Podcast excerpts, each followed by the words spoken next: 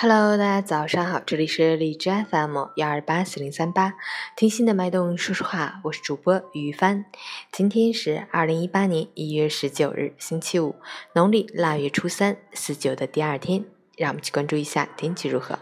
哈尔滨多云转晴，零下九到零下二十五，西南风三级。今天开始将迎来新一轮大幅度降温天气，最低温度将至零下三十摄氏度以下。冷空气势力强的同时，风力也加大，路面积雪结冰，光滑难行。请好朋友们提前做好准备，及时添衣保暖，谨防感冒着凉。外出小心慢行，出行注意交通安全。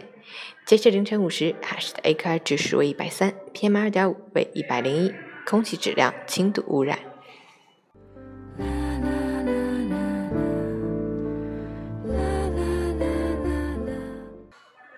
陈坚老师心语：每个光彩照人的背后，都有一个咬紧牙关奋斗的灵魂；每段成功经历的背后，都有无数个跌倒后的重新爬起。